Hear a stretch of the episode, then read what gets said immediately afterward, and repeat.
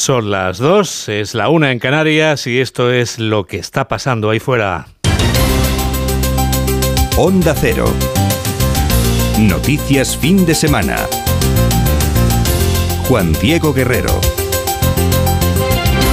Buenas tardes a todo el mundo. Valencia es la ciudad con más candidatos del PP por metro cuadrado de España. Se reúnen en la intermunicipal del Partido Popular, en la que participan los hombres y mujeres con los que el PP quiere cambiar su poder municipal y autonómico y cambiar el rojo por el azul en el mapa de España. Alberto Núñez Feijóo cuenta hoy con la presencia de José María Aznar y Mariano Rajoy, los tres juntos. Hace mucho tiempo que no ocurría. El hombre que aspira a ocupar la Moncloa junto a sus dos compañeros de partido que ya la han ocupado. Una mujer del PP, la número dos del partido, ha sido la encargada de inaugurar esta intermunicipal. Cuca Gamarra ha sacudido al gobierno pidiéndole que proteja a las mujeres con una reforma de la ley del solo sí es sí en lugar de proteger la coalición que sostiene a ese gobierno. Museo de la Ciencia de Valencia, José Ramón Arias. La jornada de mañana de la Intermunicipal del Partido Popular se ha centrado en buscar un paralelismo con el año 95 en el que se produjo el cambio municipal en España y con ello se dio paso a un vuelco posterior a nivel nacional. Muchas referencias, como decías, a la actualidad de España y sobre todo a esa polémica ley del sí es sí, ese falso feminismo impostado, según los populares, que ha convertido a las mujeres en moneda de cambio electoral entre PSOE y Podemos, tal y como señala la secretaria general del partido, Cuca Gamarra. ¿Cómo puede ser que un gobernante siga adelante con una ley que sabe que va a generar unos perjuicios a la sociedad española? Pues simple y llanamente, porque Pedro Sánchez considera que el Ministerio de Igualdad es un juguete en manos de Podemos para que él pueda seguir en la Moncloa. Pero le decimos alto y claro al señor Sánchez que las mujeres no somos ningún juguete y que por tanto y que por tanto no cabe subastar el Código Penal entre sus socios para que él pueda seguir gobernando.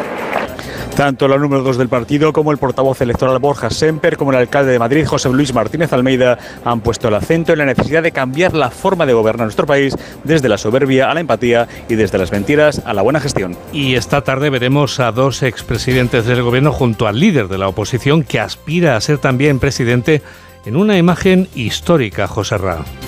Una imagen que no se veía hace muchos años y que parecía imposible que se volviera a producir la coincidencia de Mariano Rajoy y de José María andar compartiendo escenario al mismo tiempo en un acto de partido, un logro que ha conseguido el actual líder popular Núñez Feijóo que presentará los discursos de ambos en una demostración de unidad interna. También ha habido esta mañana aquí en Valencia un acto de contrición al recordar permanentemente a quien fuera alcaldesa de la capital del Turia, Rita Barbera. Pedro Sánchez se ha acordado del PP para compararlo con el PSOE y denunciar que no se preocupa de la mayoría de la gente. El presidente del gobierno ha presentado a la ministra Reyes Maroto como candidata a la alcaldía de Madrid y durante el acto ha asegurado que mientras que el PP se preocupa de una minoría, el PSOE gobierna para la gente aplicando medidas de justicia social. José Manuel Gabriel. Justicia social para seguir avanzando en derechos y para convertir a España en un referente internacional. Pedro Sánchez ha contrapuesto la respuesta de su gobierno a la crisis a la que en su día hiciera el Partido Popular, que ha calificado de neoliberalismo fracasado, como muestra el impuesto a la banca. Hemos conocido este, esta misma semana los beneficios extraordinarios que tiene la banca y hemos visto cómo el Partido Popular lo que hace es oponerse, incluso recurrir ante el Tribunal Constitucional impuestos que lo que hacen es garantizar un reparto justo tanto de las cargas como de los beneficios de esta crisis económica que estamos sufriendo a culpa de eh, la guerra de Putin en Ucrania.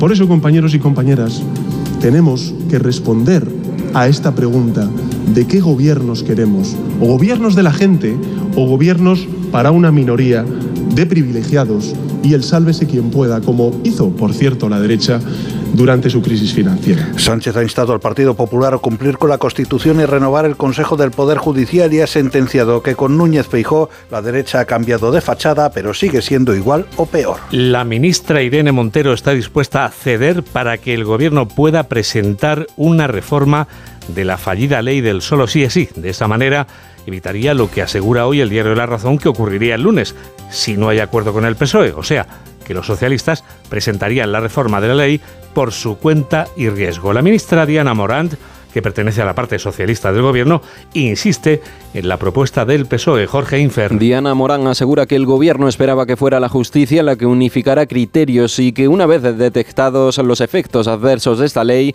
lo que pretenden ahora es mejorar técnicamente la norma. Por su parte, la ministra de Igualdad señala que ella está dispuesta a ceder siempre que no se toque el consentimiento sexual. Irene Montero considera que la norma está bien redactada y a, a pesar de reconocer una fuerte discrepancia con la mayor parte del gobierno socialista.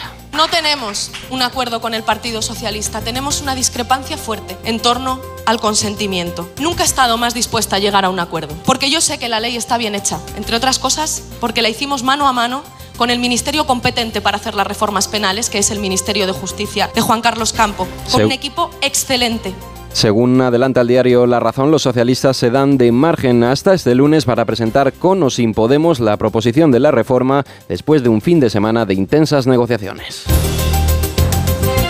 El globo espía chino descubierto sobre territorio estadounidense ha provocado que Anthony Blinken suspenda su viaje a China. El secretario de Estado norteamericano se ha mosqueado y ha dejado el viaje para más adelante, si eso, corresponsal de Onda Cero en Norteamérica, Agustín Alcalá. Estados Unidos se encuentra con una grave crisis geopolítica que no militar con China en el peor momento cuando el secretario de Estado Anthony Blinken iba a comenzar un viaje, el primero de un jefe de la diplomacia norteamericana en seis años a Pekín. La presencia del aparato de espionaje chino, otro día más por el espacio aéreo norteamericano, la pobre respuesta de China de que es un globo meteorológico y la presión en el Congreso de los republicanos que exigen que sea derribado, forzaron ayer a Blinken a suspender su visita al gigante asiático. In my call today with Director Wang Yi, Durante mi llamada de hoy con mi colega Wang Yi, le he dejado claro que la presencia de este globo de espionaje en nuestro territorio es una clara violación de nuestra soberanía y de la ley internacional, que es un acto irresponsable y que la decisión del régimen chino de llevar a cabo esta acción en la víspera de mi visita es perjudicial para las importantes conversaciones que estábamos listos a mantener. Aunque el secretario de Estado aseguró que está dispuesto a viajar cuando las condiciones sean oportunas, la cancelación de su viaje a Pekín llega en el peor momento de las relaciones entre ambas potencias, incapaces de superar sus diferencias sobre los derechos humanos, la COVID, Taiwán, la guerra comercial y el conflicto en Ucrania. El miércoles que viene dejará de ser obligatorio algo que es obligatorio desde hace dos años y nueve meses, llevar puesta la mascarilla.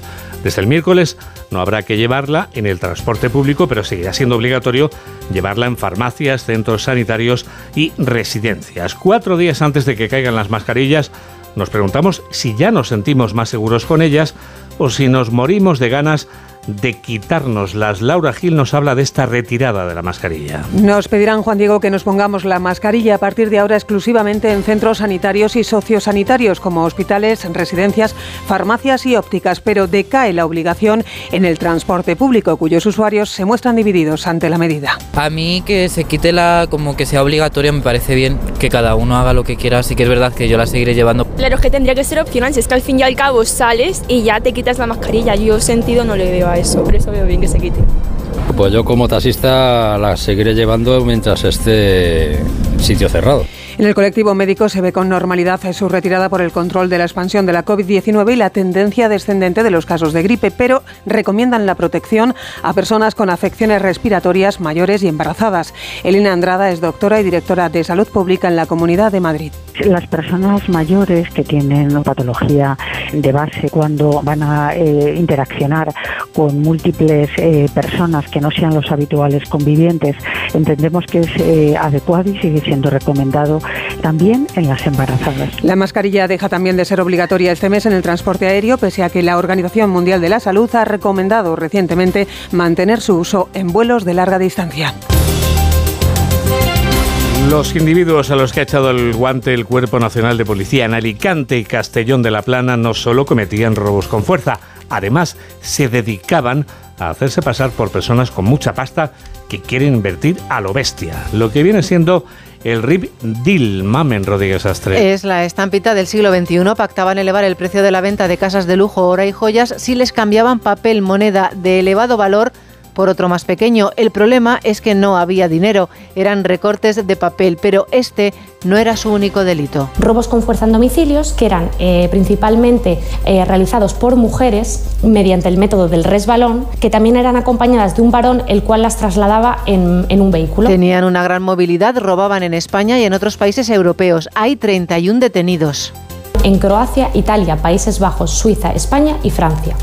En total se han hecho 17 registros domiciliarios y han participado un total de 200 agentes policiales de cinco países diferentes. Verónica Cibantos, portavoz de la policía, nos recuerda además esto. Cerrar siempre con llave, tener eh, cuidado cuando hay algún testigo de plástico en el marco de la puerta, cuidado con anunciar que nos vamos de vacaciones, que nuestra vivienda siempre parezca habitada. Y ante cualquier anomalía, no tocar, no entrar y llamar al 091. Y ahora que hemos abandonado el Igloo 2 y hemos recuperado ya el Estudio 2 de Onda Cero, ¿nos las prometemos felices para mañana o va a volver el frío para que el hielo vuelva a formar estalactitas y estalagmitas? Pues el anticiclón se queda todo el fin de semana. Seguirá helando en buena parte del interior, pero por el día el ambiente será ya mucho más agradable y en general soleado. Mañana ya no habrá tanta diferencia entre mínimas y máximas porque subirán las nocturnas y bajarán las diurnas. La semana que viene, Juan Diego, vuelve el frío, demasiado el lunes y el martes. Viento del este en el Mediterráneo y en Baleares, viento húmedo que dejará precipitación en la zona y según avance la semana, más frío y nieve que podría llegar al interior. Tenemos todas las estalactitas y estalagmitas por delante. Síguenos en Twitter en arroba noticias FDS. Ahora que estamos en fin de semana, vamos a recordar lo que ha pasado de lunes a viernes. Se ocupa de ello Yolanda Viladecans. Semana muy económica con el paro de enero. 70.774 personas más en las listas. Sufre el mercado laboral por el final de la campaña navideña, pero la ministra de Hacienda, María Jesús Montero, apela a la estacionalidad. Hay que verlo dentro de la perspectiva de la estacionalidad, de cómo se comportan los meses de enero y lo que podemos decir es que el mes de enero del año 2023 ha sido el mejor enero de nuestra historia en la creación de empleo. Sube el paro y Ana Botín, presidenta del Banco Santander, insta al gobierno a centrarse en bajarlo y le receta esto. La mejor manera de atajar el paro es fomentar más inversión. Esa inversión viene cuando las empresas invierten y los bancos somos capaces de, de financiar esa inversión. Esa es la manera que se generan puestos de trabajo para poder bueno, pues, pagar los servicios sociales. Sonido también del presidente del Partido Popular, Núñez Feijóo, aquí en Onda Cero. ¿Hay riesgo de esto? Sí. ¿Se va a hacer o no? No lo sé. ¿Cuál es mi objetivo? Impedirlo. ¿Cómo? Ganando las elecciones. Reflexión de Feijóo sobre la situación que vive España con la cuestión catalana y la posibilidad de que finalmente se celebre un referéndum. Con lío servido en la cumbre hispano-marroquí de Rabat y la ausencia del rey Mohamed VI, aunque Sánchez habla de hecho histórico, pese a tener solo contacto telefónico. Consolidamos hoy, como bien ha dicho el primer ministro, con esta reunión de alto nivel, la nueva etapa que hemos abierto en las relaciones entre Marruecos y España. Lo hacemos creo que con un gran sentido de la responsabilidad y sobre todo con la convicción profunda del enorme potencial que queda aún por explorar en esta relación. Una visita que ninguno de los grupos parlamentarios ha apoyado. El PP cree que es una muestra de la pérdida de peso de la política exterior española. Elías Bendodo, coordinador general del partido. Y el rey Mohamed VI lo despacha por teléfono. Es difícil hacer más el ridículo.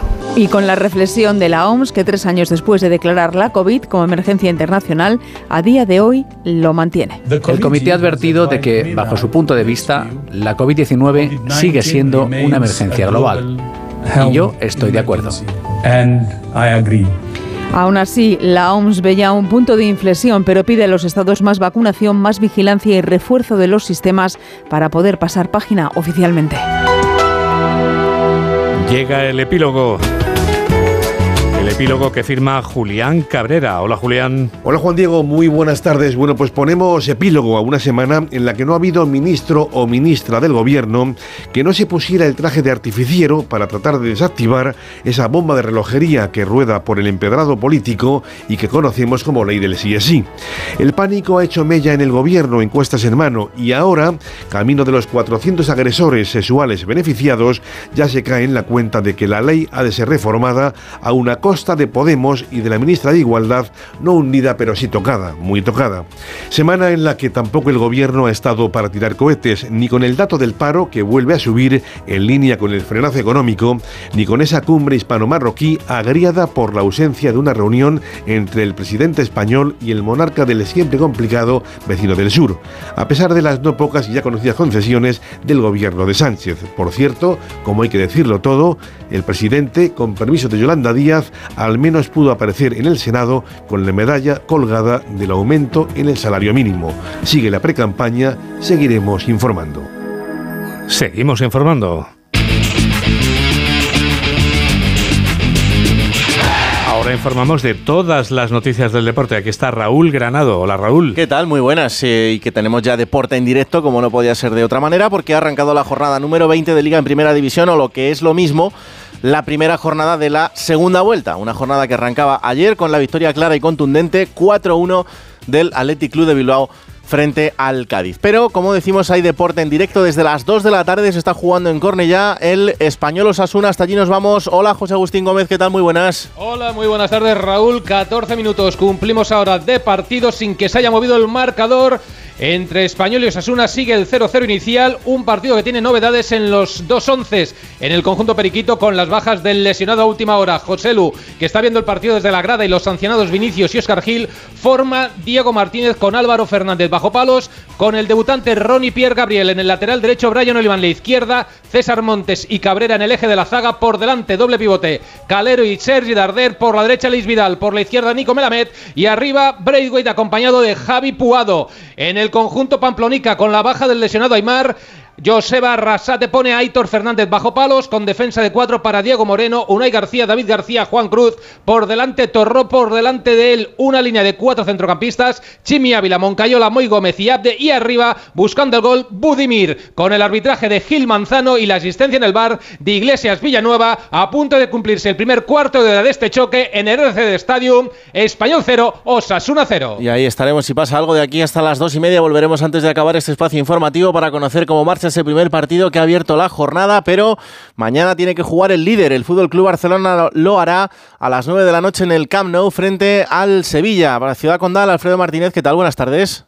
Hola, hola, muy buenas tardes, Raúl. Sí, el Barcelona que tiene que jugar un partido en el que puede mantener la diferencia importante que tiene en estos momentos con respecto al segundo clasificado, el Real Madrid, de cinco puntos. En el día de hoy ha realizado una sesión preparatoria en la que, entre otras cosas, el eh, técnico del Fútbol Club Barcelona ha comprobado que tiene a prácticamente todos los jugadores disponibles, excepción hecha de Alejandro Valde, que tenía una pequeña afección febril. Eh, al parecer ha entrado en la convocatoria y los médicos le dicen que va a poder jugar, pero de momento está en cuarentena su presencia en la alineación titular de mañana y da opciones a que o bien Jordi Alba o Marcos Alonso entren en esa alineación en la que no debería retocar mucho el equipo porque con el esquema de 4-4-2 la verdad es que le está dando muy buenos resultados y normalmente el técnico del Barcelona en principio debería mantener esa apuesta. Sea como fuere, a destacar que el final de la primera vuelta ha reflejado el título de campeón de invierno para el Barça. Pues bien, si se siente o no favorito para conseguir el título, así lo ve Xavi Hernández.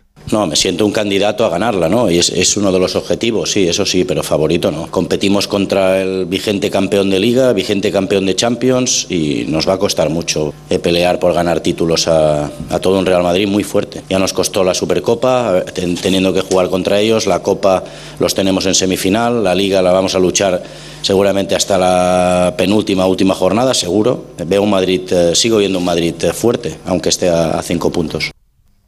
Y si a partir de ahora la presión pasa al Real Madrid, teniendo que un poco margen para fallar, el técnico del Barcelona hmm. tiene bastante claro lo que significa la presión. No, nosotros también. Nosotros tenemos presión cada, cada partido. De hecho, cada vez que salgo aquí me decís, ahora es, la, ahora se verás, ¿no? Si el Barça, este es el partido clave, ¿no? Este es el momento de que tal. Pues que, cada, cada semana es lo mismo. Y he escuchado también que la Europa League marcará la temporada. He, escuchado también. Pues, luego vendrá la semifinal de Copa, que también marcará la temporada. Y la Liga también. Bueno, somos el Barça, estamos expuestos a esa, a esa presión y bienvenido sea pues eh, Xavi Hernández en torno al compromiso que tiene el equipo azulgrana en el partido frente al Sevilla y que evidentemente puede mantenerle en la distancia en la tabla clasificatoria. Por cierto, no ha querido hablar en torno a si eh, ahora mismo el equipo azulgrana puede puntuársele como muy sobresaliente la primera vuelta. Él mm. cree que hay que esperar a final de temporada, que entonces se darán las notas y a partir de ahí valorarán la campaña que ha hecho el equipo azulgrana. Eh, en torno a la entrada Vinicius, cree que evidentemente Vinicius es un jugador muy desequilibrante que igual que le pasaba a Neymar en algunos momentos y en algunas situaciones se producen entradas de ese tipo nada recomendables. Pero en líneas generales, Xavi Hernández tranquilo de cara a que el público acuda mañana a ese partido frente al Sevilla en el que, te digo, lo importante es mantener la diferencia. Por cierto, la última hora del Sevilla que pasa por la convocatoria que ha dado eh, San Paoli, Jorge San Paoli, el técnico del conjunto hispalense. Hay novedades importantes ya que a pesar de la baja de Jesús Navas, lesionado en el último partido ante el Elche, que se une a la de Papu Gómez y a los de Marcao, Alestelles y Tecatito Corona, hay novedades importantes. Entran Brian Hill y Pape Gueye, los fichajes de este mercado invernal, vuelve Eric Lamela tras la sanción y el portero Dimitrovic que había tenido unas pequeñas molestias en el último partido. Así las cosas, el Sevilla en línea ascendente tratará de sorprender al Barcelona en el Camp Nou. 15 semanas sin perder, Raúl, hmm. el Fútbol Club Barcelona. Y un Sevilla que está necesitado y mucho de esos puntos, así que se viene partidazo mañana en el Camp Nou. Gracias, Alfredo. A ti, Raúl, hasta luego. Un abrazo, chao. Enfrente estará el Real Madrid, que tiene que jugar antes. Lo hará a las 2 de la tarde frente al Mallorca en Somos y también con novedades. Hola, Alberto Pereiro, ¿qué tal? Buenas tardes. ¿Qué tal, Raúl? Muy buenas. Bueno, pues por fin el Madrid empieza una jornada un poquito antes que el Barça para eh, no tener que asumir el hecho de que eh, pueden ser ocho puntos los que tenía de desventaja con el conjunto blaugrana. Pero bueno, eh, lo primero que han confirmado es que Alaba está disponible para jugar el partido del fin de semana, que ya venía un par de horas de prensa avisando, pero que no estaba claro que lo pudiera hacer. Pero visto la baja de Militao, aparte de Militao, Benzema, Mendy y Lucas Vázquez, pero se ha quejado de una cosita que yo pensaba que lo fuera a hacer, que es menos de tres días de descanso. Mira, 72 horas para Carleto no son muchas. No, no, no estamos, por cierto, contentos de jugar eh, después menos, con menos de 72 horas. Esto no me parece correcto. Lo tenemos que hacer porque hay que hacerlo, pero creo que por lo menos descansar 72 horas después de un partido es lo mínimo. Entonces jugar domingo a las 2 no me parece correcto. Bueno, y luego la polémica de la semana. Evidentemente, la entrada de Paulista sobre Vinicius eh, ha dejado eh, mucho comentario, pero eh, como bien sabes, antes de eso, en la entrevista de Raillo en Dazón, como que no le consideraba como un ejemplo para sus hijos. Bueno, pues le han preguntado a Ancelotti hoy si para él es un ejemplo Vinicius, y mira lo que contesta. Para mí es un gran futbolista. Mis nietos son todos para Vinicius, porque yo creo que a los, no, a los jóvenes eh, le gusta, sobre todo a los jóvenes, este tipo de jugador que tiene tanta calidad, que es espectacular con el balón. Mis, mis nietos, eh, me tengo cuatro, tienen toda la camiseta de Real Madrid, de Vinicius y no quieren otra. Entonces cada uno tiene su opinión ha venido a reconocer que no ha habido ningún futbolista que a él le haya llamado por teléfono para decirle que quiero jugar el Madrid en el mercado de enero, pero mm. eh, ya sabes que ha habido algún tipo de discordia por el hecho de que el Madrid no ha fichado ningún tipo de delantero para la lista de convocados. Lo que te decía, se caen Benzema, Militao, Mendy, Lucas Vázquez, pero para el mundialito de clubes parece que los dos primeros pueden estar, Raúl. Gracias, Alberto.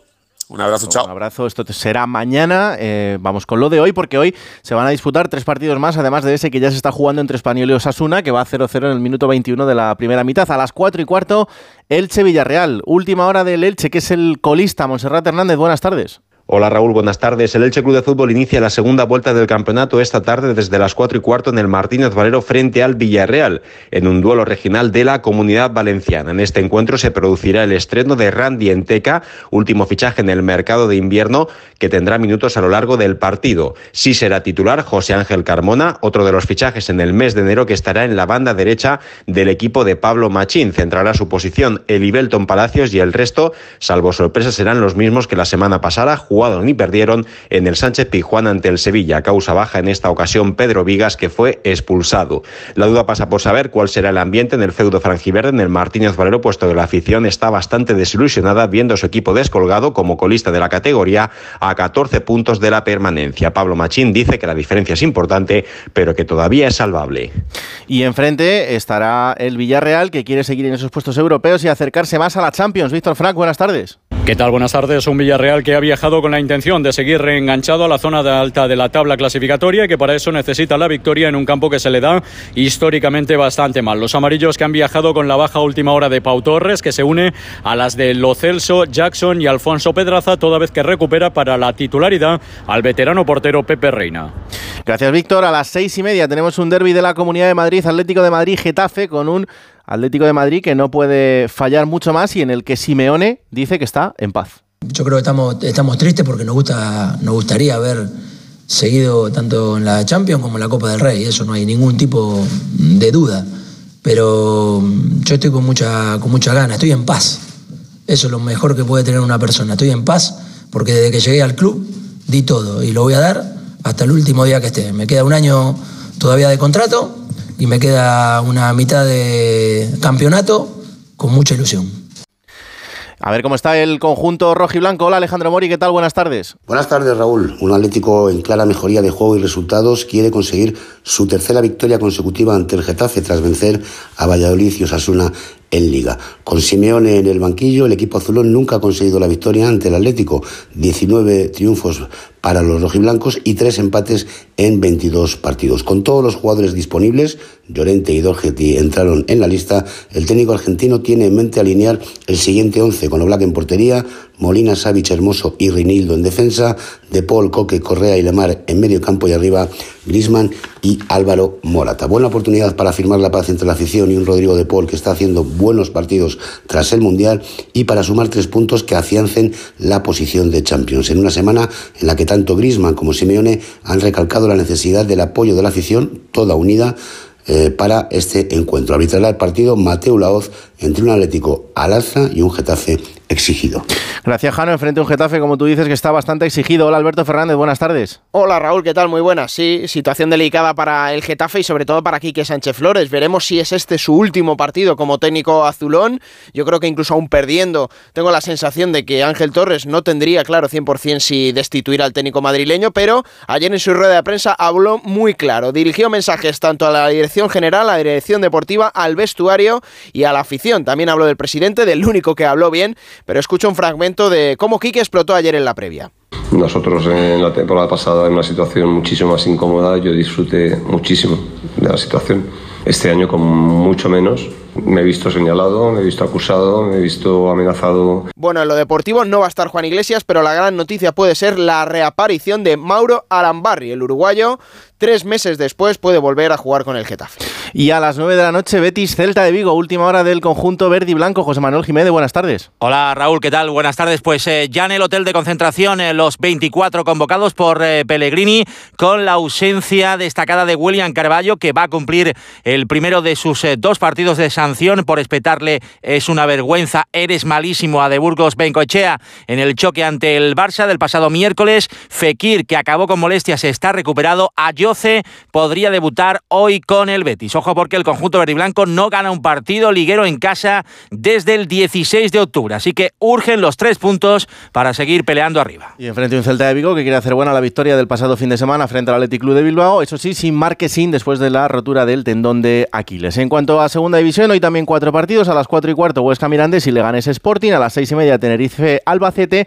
A las nueve de la noche, a la vez Eibar. Y en el fútbol internacional, desde la una y media, está jugando el líder de la Premier. Hola Miguel Venegas, ¿qué tal? Buenas tardes. Hola Raúl, ¿qué tal? Muy buenas. Sí, están al descanso en, en Budison Park, en el estadio del Everton. Everton 0, Arsenal 0, en el partido del líder que tiene que ganar para seguir manteniendo esa distancia que tiene sobre el Manchester City que va a jugar mañana. Hoy tenemos partidos en la Premier. El United Crystal Palace y el Wolverhampton Liverpool son lo más destacado a las 4 de la tarde. En Italia, bueno, no es una gran jornada, es verdad. Roma Empoli a las 6, Sassuolo Atalanta 9 menos cuarto. Tenemos al París que va a jugar en Francia a las 5 de la tarde contra el Toulouse y tenemos en Alemania Dortmund Friburgo, Colonia Leipzig y el Mundialito, ¿eh? A las eh, perdón, a las 3 y media de la tarde van a jugar el Wydad Casablanca contra el Al Hilal. Esto será el rival del Flamengo en segunda en semifinales y a las 6 de la tarde estaremos muy pendientes porque sale el rival del Real Madrid. Van a jugar el Seattle Sounders y el Al Ali. Por cierto, ayer debutó Sí, eso te iba a decir, se ha habido muchas críticas para el Chelsea después de esos Sí. más de 300 millones de euros gastados.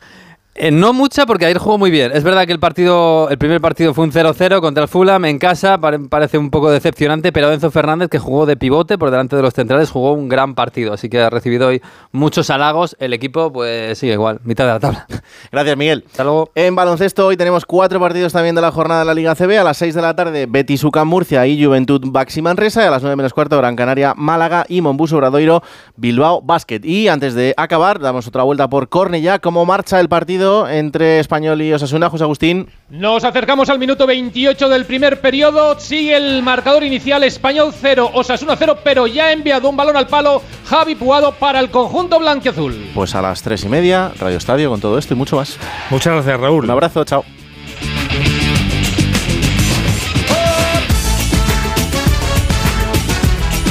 Enseguida suenan las horarias que indican que son y media.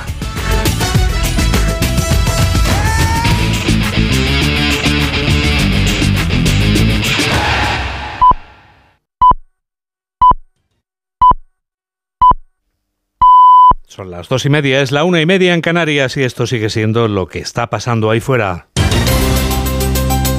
Onda Cero. Noticias fin de semana. Juan Diego Guerrero.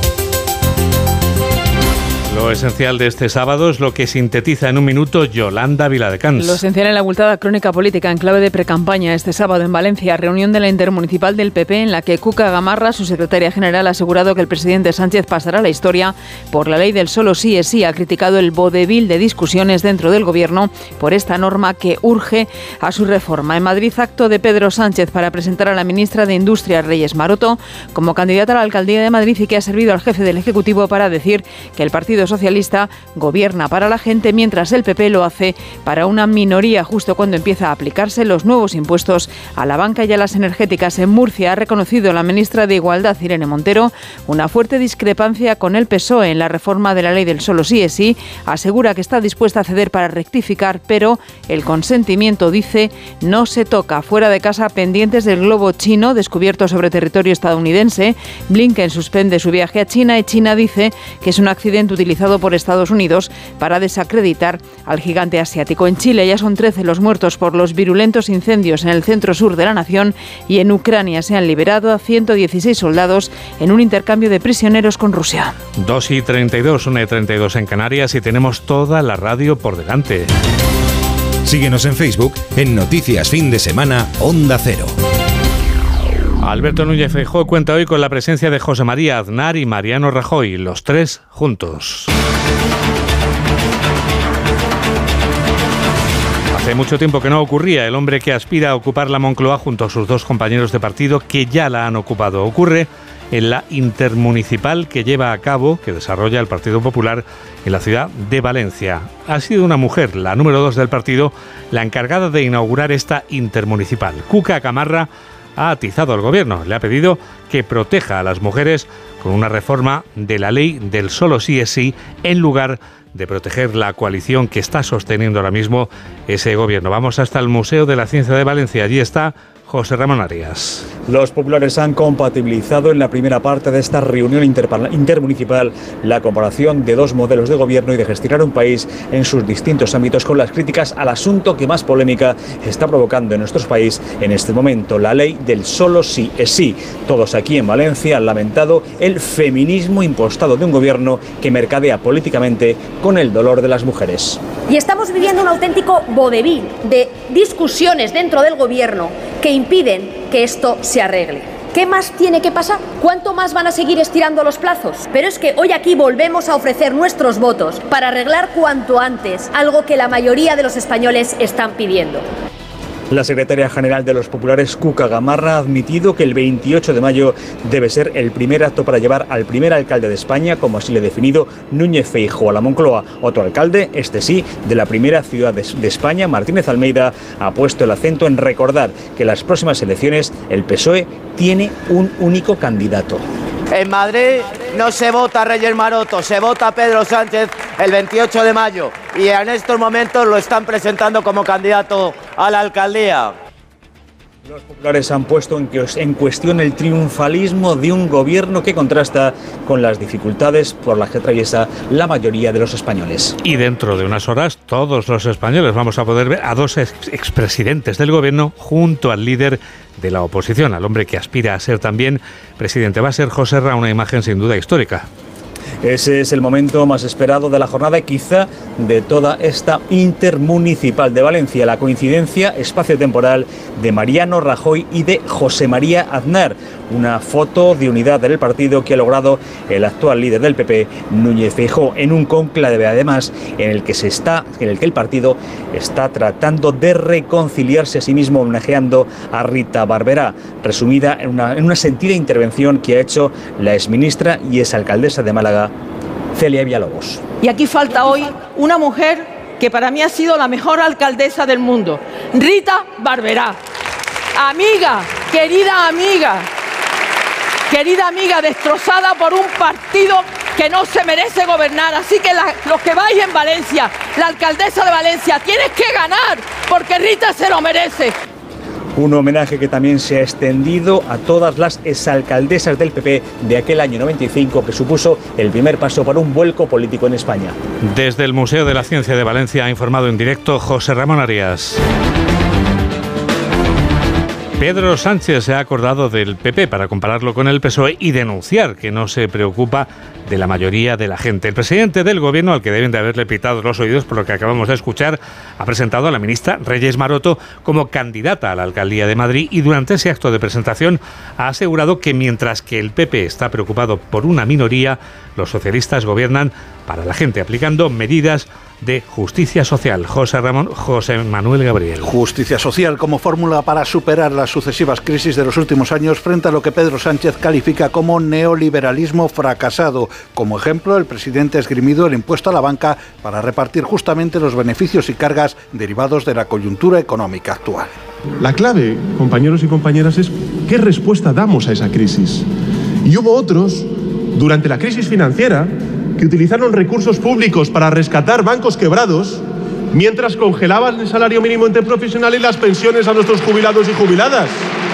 Y este gobierno ha puesto un impuesto a las grandes entidades financieras mientras revaloriza las pensiones conforme al IPC y sube el salario mínimo interprofesional a 1.080 euros. El presidente ha hablado de informes internacionales que apuntan a que la democracia española sería mejor si el Partido Popular cumpliese con la Constitución y accediese a renovar el Consejo del Poder Judicial. En este punto, Sánchez se ha referido a las predicciones apocalípticas y las insinuaciones inquietantes de la derecha. Así que planes ocultos pues no parece, ¿no? Que sea muy oculto subir el salario mínimo interprofesional a 1.080 euros al mes, revalorizar las pensiones conforme al IPC, tener ahora mismo la temporalidad más baja de los últimos años como consecuencia de una reforma laboral pactada entre sindicatos, empresarios y el gobierno de España.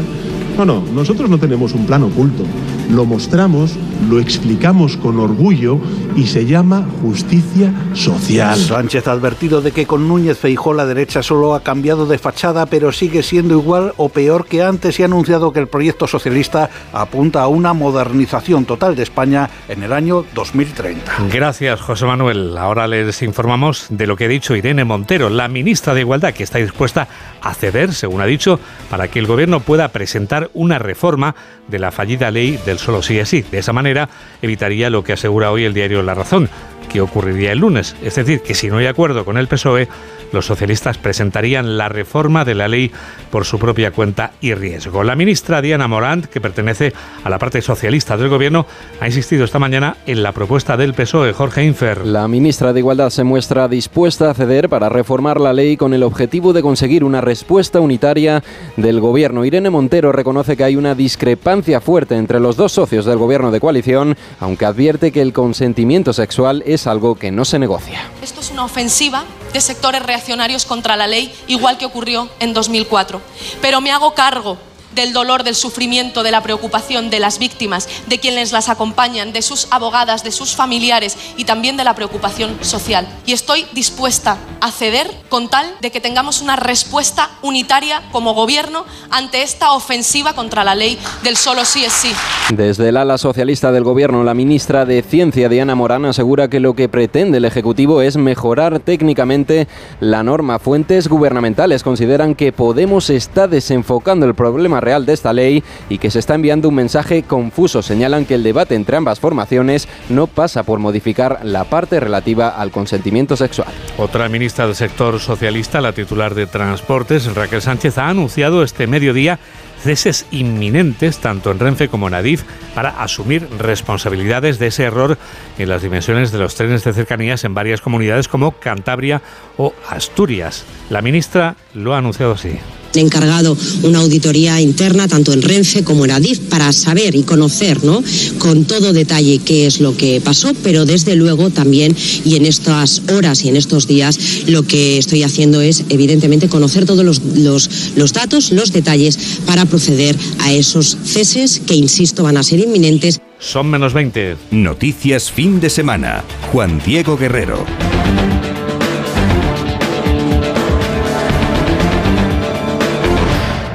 Los ciberataques preocupan a los gobiernos. Y el caso del Ejecutivo Autonómico catalán es muy llamativo. Los datos que ha recopilado nuestra redacción en Barcelona durante la feria audiovisual más importante del planeta confirman el aumento de ciberataques en el mundo en un 50% durante el año pasado. Y esto puede trasladarse al Govern, que recibe un 30% más de ciberataques. Onda Cero Barcelona, Ricard Jiménez. La verdad es que la digitalización está impulsando el crecimiento de la ciberseguridad. Según las últimas cifras publicadas por el Departamento de Trabajo, en Cataluña ya hay casi 500 empresas dedicadas en el sector con una facturación anual superior a los mil millones de euros. Muchos de los ataques que se detectan van dirigidos contra las administraciones. De hecho, durante la primera mitad de 2022, la Agencia de Ciberseguridad de Cataluña bloqueó 200.000 ciberataques contra el Ejecutivo de Aragonés. A pesar de ser una cifra alarmante, según su director general, Tomás Roy, es irrisoria comparada con los ataques que llegan a detectar diariamente. Nosotros automatizadamente eh, gestionemos... De manera automatizada gestionamos miles de millones de ataques al año. Pero si hemos de destinar recursos humanos, podríamos decir que gestionamos dos ataques cada hora, de los cuales cada tres horas uno se convierte en incidente.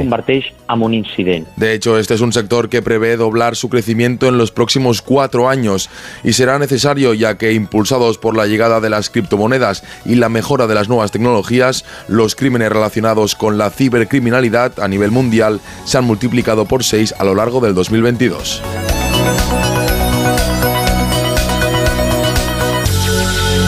3 menos 18, 2 menos 18 en Canarias. Las víctimas de los dos individuos a los que ha detenido la Guardia Civil en Zaragoza eran explotadas sexualmente.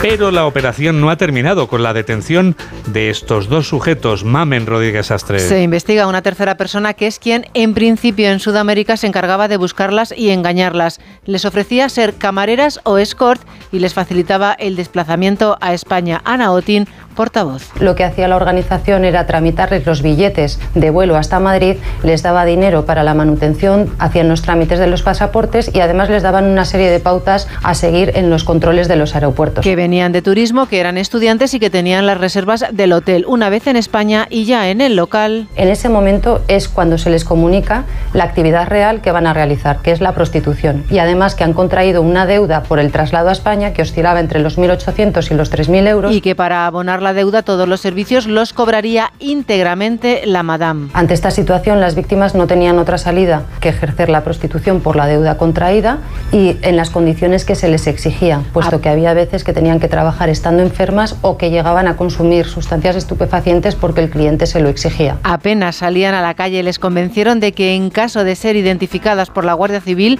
al estar ilegalmente, serían deportadas. Enseguida les llevamos a dar la vuelta al mundo en 80 segundos. Hola, soy Carlos Rodríguez Brown y yo también escucho a Juan Diego Guerrero en Noticias Fin de Semana en Onda Cero. ¿Sabes una cosa? Cuenta, cuenta. Cuenta 10. ¿Qué? Pues eso, que con el programa Mi BP ahorras 10 céntimos por litro en todos tus repostajes y disfrutas de muchas más ventajas cada vez que utilizas tu tarjeta Mi BP. ¡Anda! No, anda no, en coche. Ya sabes, cuenta con nosotros. Cuenta con 10 céntimos por litro. Consulta condiciones en mibp.es. El 19 de febrero vuelve el Zurich Maratón de Sevilla. Vive la gran fiesta del running en Andalucía. Y si 42 kilómetros son muchos para ti, participa en la prueba popular de 5 kilómetros. Con el patrocinio de Zurich Seguros, ASICS y Total Energies. Infórmate en www.zurichmaratonsevilla.es. Las noticias recientes nos dan pocas alegrías. Aún así, debemos disfrutar de la vida. ¿Ansiomet te puede ayudar? Ansiomet con Crocus Atibus mantiene tu ánimo positivo. Ansiomet de Pharma OTC. Ponle Freno convoca una nueva edición de sus premios que celebran 15 años. Su objetivo es reconocer aquellas iniciativas que hayan contribuido a promover la seguridad vial en nuestro país. Envía tu candidatura antes del 3 de marzo a través de la web ponlefreno.com. Juntos, sí podemos. A3 Media. ¿Y tú que vives en pareja? ¿Qué necesitas para tu seguridad? Antes ni lo pensaba, pero desde que vivo con mi novia pienso en reforzar la seguridad, aunque viva en un tercero, por la casa y por nosotros. Pues en Securitas Direct tienen una alarma para ti, porque cuenta con protección reforzada en la puerta principal para detectar cualquier intruso antes de que entre. Y es que tú sabes lo que necesitas y ellos saben cómo protegerte. Llama ahora al 900-272-272 o entra en securitasdirect.es y descubre la mejor alarma para ti. Síguenos en Twitter en arroba noticias FDS. Es el momento del Foreign Affairs. Noticias del resto del mundo. ¿Dónde empezamos, Laura? En Estados Unidos, Juan Diego, por la tensión entre ese país y China a cuenta del famoso globo espía chino que sobrevuela sin que nadie le pare el territorio norteamericano y además con compañía, porque el Pentágono ha detectado en las últimas horas otro artefacto similar sobre Latinoamérica, sobrevolando Costa Rica. La primera consecuencia ha sido la suspensión del viaje que el secretario de Estado Anthony Blinken tenía previsto realizar a China próximamente. Un globo, dos globos, tres globos. La Tierra es un globo que se me escapó. La crisis diplomática entre ambos países está completamente servida. Corresponsal en Estados Unidos, Agustín Alcalá. Estados Unidos se encuentra con una grave crisis geopolítica que no militar con China en el peor momento cuando el secretario de Estado Anthony Blinken iba a comenzar un viaje, el primero de un jefe de la diplomacia norteamericana en seis años a Pekín. La presencia del aparato de espionaje chino, otro día más por el espacio aéreo norteamericano, la pobre respuesta de China de que es un globo meteorológico y la presión en el Congreso de los republicanos que exigen que sea derribado, forzaron ayer a Blinken a suspender su visita al gigante asiático. Durante mi llamada de hoy con mi colega Wang Yi, le he dejado claro que la presencia de este globo de espionaje en nuestro territorio es una clara violación de nuestra soberanía y de la ley internacional, que es un acto irresponsable y que la decisión del régimen chino de llevar a cabo esta acción en la víspera de mi visita es perjudicial para las importantes conversaciones que estábamos listos a mantener. Aunque el secretario de Estado aseguró que está dispuesto a viajar cuando las condiciones sean oportunas, la cancelación de su viaje a Pekín llega en el peor momento de la relaciones entre ambas potencias, incapaces de superar sus diferencias sobre los derechos humanos, la COVID, Taiwán, la guerra comercial y el conflicto en Ucrania. En cuanto a China, sabemos hoy, Laura, que ni confirma ni desmiente la existencia del segundo globo espía supuestamente detectado en Latinoamérica. Solo ha admitido como propio el primero que sigue moviéndose, como decimos, por el espacio aéreo estadounidense. Pekín considera lo ocurrido como algo accidental que denuncia aprovechan algunos líderes estadounidenses para atacar a su país, a China. En un contacto telefónico con Washington, la diplomacia china ha pedido calma a la administración de Joe Biden. Viajamos hasta la capital china con nuestra corresponsal, Laura Laplana. El Ministerio de Asuntos Exteriores ha reiterado que el vuelo del globo chino sobre Estados Unidos fue un accidente de fuerza mayor. Ha denunciado que algunos políticos y medios de comunicación estadounidenses han aprovechado la situación para desacreditar a China. El comunicado viene después de que un alto funcionario del Pentágono pusiera en cuestión que la aeronave detectada fuera de uso civil, tal y como dijo Pekín el viernes. El mismo organismo ha denunciado también que una segunda aeronave china sobrevolaba Latinoamérica. El secretario de Estado, Anthony Blinken, canceló el viaje a Pekín que tenía previsto comenzar hoy. Aún así, el gobierno chino ha informado de que Wang Yi, el director de la Comisión Central de Asuntos Exteriores, ha hablado por teléfono con Blinken. Han discutido cómo tratar accidentes como este con calma y profesionalidad. Juan ha sugerido a Blinken que ambas partes deberían comunicarse a tiempo y evitar así cualquier malentendido. En Ucrania continúa el asedio ruso en torno a Bakhmut, una ciudad de alto valor estratégico a cuya defensa se aferra Kiev y en la que en las últimas horas, Laura, ha muerto un sanitario estadounidense mientras socorría a víctimas civiles. El fallecido es Peter Reed, sanitario y voluntario de una ONG que él mismo había fundado. En enero pasado viajó desde su país hasta Ucrania para prestar ayuda humanitaria. Según se ha sabido hoy, ha perdido la vida cuando su ambulancia fue bombardeada el viernes por fuerzas rusas. Al mismo tiempo, Kiev informa este sábado de un intercambio de un total de casi 180 prisioneros de guerra con Moscú. 63 de ellos son de nacionalidad rusa. En el lado ucraniano hablan del retorno de 116 capturados y se suman también los restos mortales de un voluntario británico y otro neozelandés muertos en el conflicto. En la vía política, Italia y Francia confirman que van a suministrar a Ucrania un sistema de defensa aérea de largo alcance. Además, Estados Unidos anuncia el envío de misiles con 150 kilómetros de alcance, el doble de los que tiene ahora Ucrania. Zelensky insiste en pedir este tipo de armamento para resistir mejor, dice, en Bakhmut e incluso liberar completamente el Donbass. Tras la cumbre europea en Kiev, el mandatario ha vuelto a agradecer el apoyo militar internacional, refiriéndose además al proceso de adhesión al Club de los 27, después de que la Unión Europea haya evitado poner fecha a las negociaciones pese a la urgencia de Ucrania. Nos estamos preparando para una mayor integración en el mercado de la Unión Europea. Eso supondrá más ingresos para nuestras empresas, más producción y empleo e ingresos para las administraciones. Es hora Ucrania más fuerte. Kiev sigue resistiendo al este y al sur de su territorio a la espera de los tanques Leopard prometidos por Occidente. A la lista se suma hoy Portugal, aunque sin concretar número de unidades de momento. Siguiente parada, Chile, país bajo los efectos de la ola de incendios forestales que recorre estos días la región del Biobío, en el centro sur del país. Trece personas han perdido la vida según el balance provisional. Las llamas sin control sorprendieron a la mayoría de las víctimas en sus casas tras propagarse rápidamente por el viento. En las viviendas con piscina, algunos optaron por tirarse al agua para sortear el fuego. El presidente del país, Gabriel Boric, ha transmitido el apoyo de su gobierno a las víctimas y a los damnificados tras visitar las zonas del siniestro. Estamos con ustedes, que toda la fuerza del Estado va a estar desplegada, primero, para combatir los incendios y para acompañar a todas las víctimas. Lamentamos muchísimo y van a tener todo nuestro apoyo los familiares y seres queridos de las víctimas fatales que han habido hasta el momento. El Ejecutivo ha movilizado al Ejército para las tareas de extinción. Las regiones de Ñuble y Biobío han sido declaradas zona catastrófica. Seguimos pendientes del comienzo del viaje pastoral del Papa Francisco a Sudán del Sur tras su paso por la República del Congo. Primera vez para el pontífice en ese país, Sudán del Sur, considerado el más joven del mundo tras su independencia en julio de 2011. Después de décadas de guerra, se le considera también el estado más pobre del planeta. Prueba de ello es que el 75% de su población sobrevive gracias a la ayuda humanitaria. Es también, Laura, el segundo del mundo en número de refugiados. A su llegada y durante un encuentro con religiosos, el Papa ha urgido a las autoridades a cumplir su promesa de paz y reconciliación para aliviar así el sufrimiento del pueblo. La población sudanesa le ha, le ha brindado una cálida acogida a Francisco, considerándole portador de la paz que tanto ansían. Me siento muy feliz, por supuesto, por la venida de nuestro Papa a Sudán del Sur, deseándonos la paz la familia de Sudán del Sur estamos felices. Estamos felices de verle, esperamos que haya paz en este país que sangra a diario, necesitamos la paz.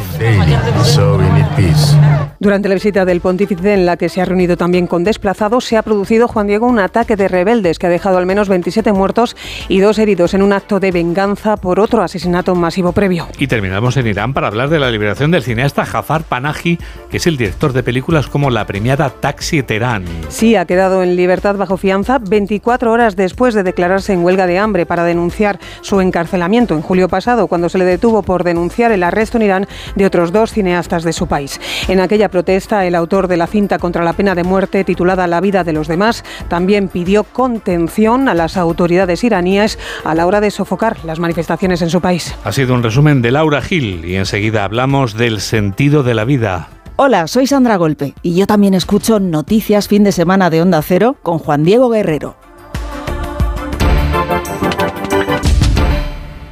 Bienvenidos al Círculo de los Famosos. Llega el nuevo fenómeno internacional. Tres concursantes lucharán por llevarse el bote de la noche. ¡Qué emoción! Más de 10 millones de espectadores en su estreno. Contarán con la ayuda de siete famosos que serán expertos en una categoría. El Círculo de los Famosos. El miércoles a las 11 menos cuarto de la noche estreno en Antena 3. La tele abierta. Ya disponible en A3 Player Premium. Con las lentillas, el polvo, los ordenadores, notamos los ojos secos, nos pican. La solución es Devisión Lágrimas. Devisión alivia la irritación y sequedad ocular. Devisión Lágrimas. Este producto cumple con la normativa vigente de producto sanitario. El 19 de febrero vuelve el Zurich Maratón de Sevilla. Vive la gran fiesta del running en Andalucía.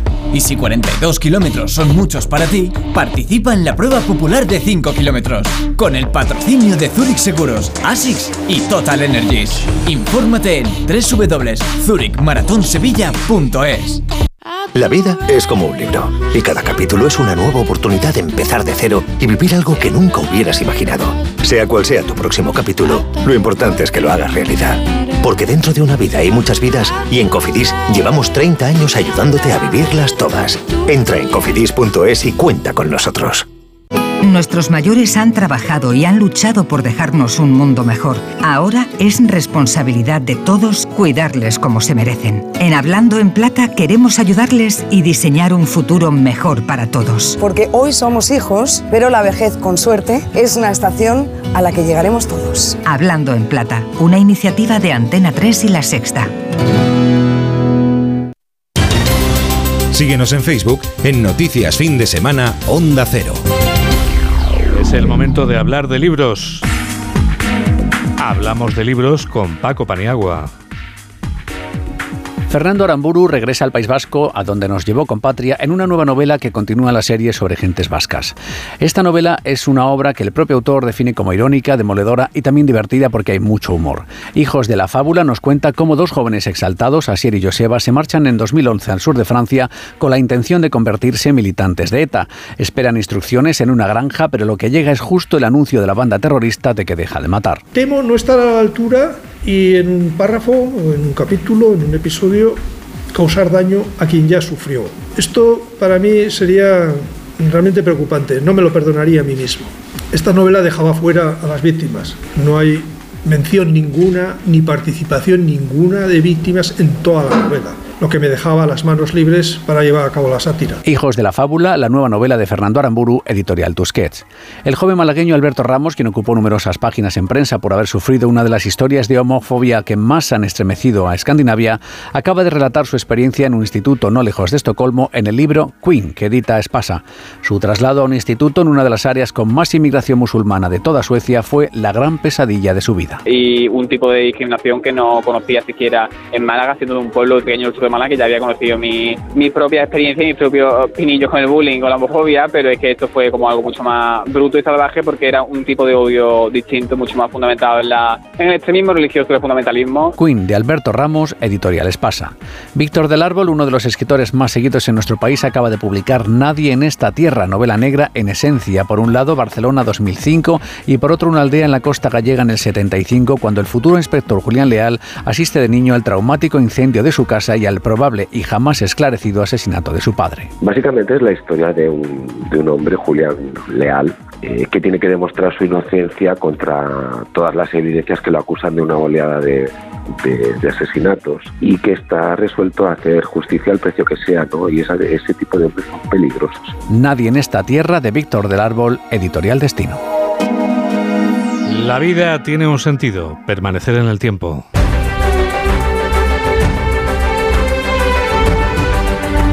La supervivencia es además un objetivo vital para la Asociación Española contra el Cáncer, que esta mañana ha celebrado actos en toda España. Conseguir que la supervivencia aumente hasta el 70% es el objetivo que se marca este Día Mundial contra el Cáncer que hoy se conmemora, pero conviene tomar como referencia los datos que nos aporta Belén Gómez del Pino. Cada dos minutos se diagnostica un cáncer en España y eso significa que este año el número de nuevos pacientes va a superar los 279.000. El cáncer está íntimamente ligado al envejecimiento y a los hábitos de vida. Por eso, con una población tan envejecida como la española, los diagnósticos van a más, aunque este año se haya estancado el número por impacto de las muertes que el COVID se ha cobrado entre los mayores. La prevención primaria, llevar una vida saludable, es uno de los factores más decisivos en cáncer. Enriqueta Felip, presidenta de la Sociedad Española de Oncología. Una de cada tres muertes por cáncer se deben a factores evitables, como puede ser el tabaco, infecciones, alcohol, sedentarismo, obesidad, también eh, exposición a radiaciones ultravioletas. Sumar los cribados, prevención secundaria, puede contribuir al objetivo de la Asociación Española contra el Cáncer, lograr aumentar la supervivencia. La tasa no es común a todos los cánceres, hay algunos con una tasa muy alta y otros con una tasa muy baja pero en conjunto la supervivencia se ha duplicado en los últimos 30 años. Mamen Rodríguez Astre es quien produce y Nacho Arias es quien realiza este programa de noticias aquí en Onda Cero, en la radio.